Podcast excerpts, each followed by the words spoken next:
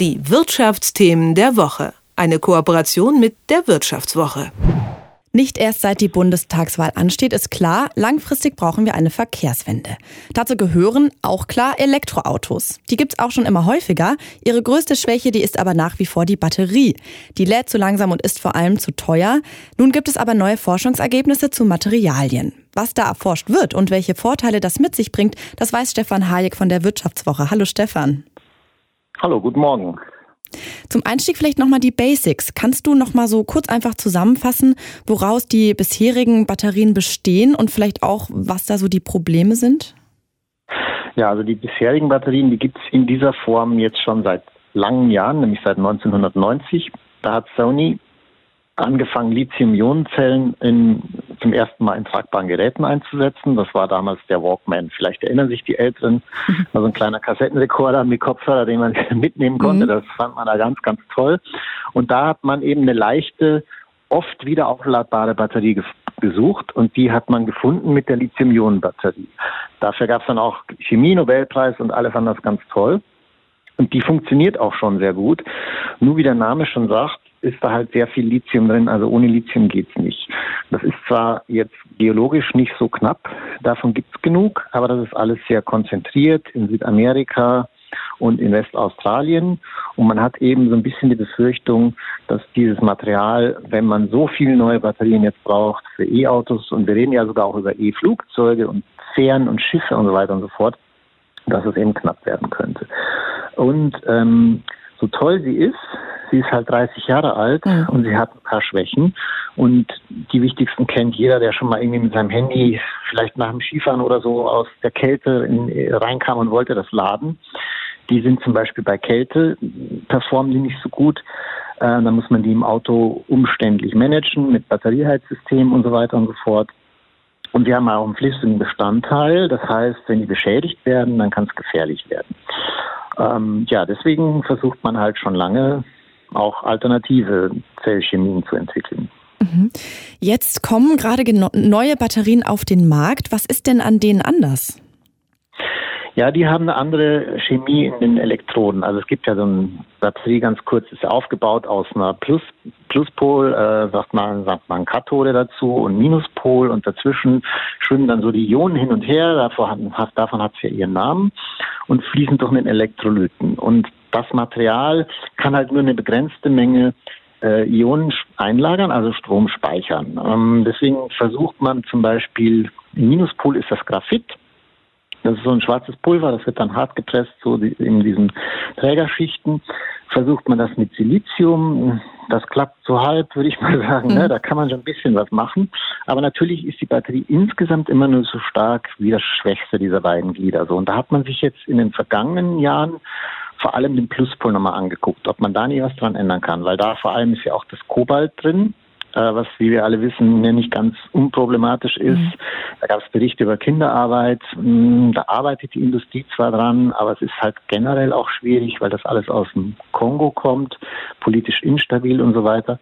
Und man hat das bisher versucht mit Nickel zu ersetzen. Also einfach das Problem, dann braucht man irgendwann so viel Nickel, weil es werden auch immer noch mehr Batterien gebraucht als heute, dass der dann wiederum knapp wird. Und da gibt es jetzt eben zum Beispiel die Lithium-Eisenphosphat-Batterie ist so jetzt das nächste, mhm. was am Markt reif ist von den neuen Sachen, die kommen. Das wird in China auch schon fleißig eingesetzt. Also der chinesische ähm, E-Auto-Hersteller, der aber auch bei uns bekannt ist für so Heimspeicher, die sich Leute in den Keller stellen, die eine Solaranlage zum Beispiel haben, BYD, der hat diese Technik schon perfektioniert und marktreif entwickelt und setzt die fleißig ein und Inzwischen macht das auch Tesla und zwar in den Autos, die sie nicht in den USA, sondern in China herstellen. Da sind die auch schon drin. Mhm. Die Vorteile sind, ja. ich glaube, das war ein Teil einer Frage, sorry, die sind quasi unkaputtbar. Also bei den herkömmlichen Zellen ist es ja auch so, man kann sie sehr oft laden, die, die wir jetzt haben. Das reicht auch fürs Elektroauto. Aber sie altern ja mit jedem Ladevorgang so ein bisschen. Ne? Vor allem, wenn man das äh, bei Kälte eben macht, eingangs erwähnte Beispiel mit dem kalten Handy von draußen rein und dann laden, dann macht man es sehr schnell kaputt. Aber auch im normalen Betrieb, wenn man sich so an alles hält, dann so 2.000, 3.000 Zyklen, sagt man, also voll und leer machen, dann, dann sind die halt nicht mehr genug für Autos. Das ist ganz gut. Da, damit kommt man schon so ein paar hunderttausend Kilometer, aber es ist halt noch nicht perfekt. Und diese Lithium-Eisenphosphatzellen haben halt kein Kobalt und kein Nickel, deswegen heißt, sind sie billiger und sie halten unfassbar oft. Äh, also Fachmann hat mir auf dem Kongress letztens gesagt, die müssten sie ihren Kindern vererben.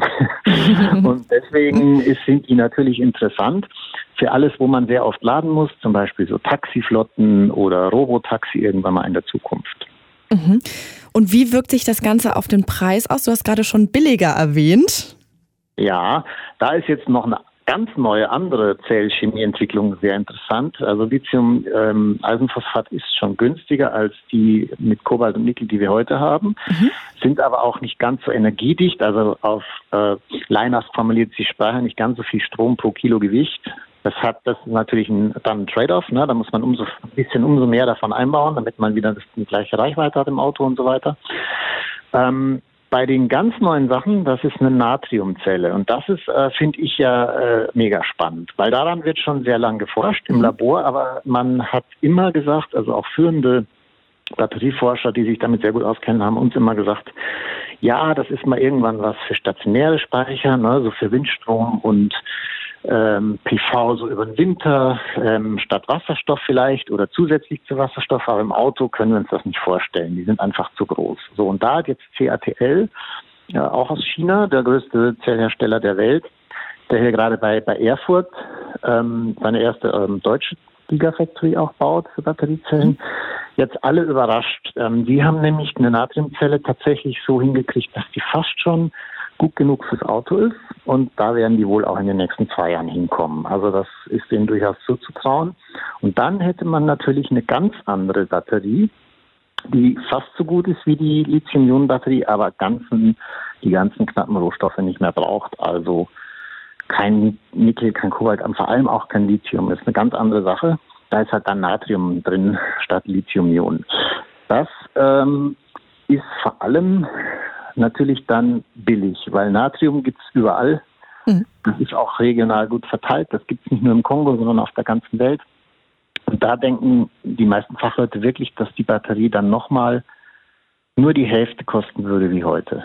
Also, das, wenn man das durchdenkt, würde das heißen, man kann sich so ein Elektroauto kaufen, was heute 30.000 Euro kostet für, naja, knapp 20 ohne staatliche Subventionen.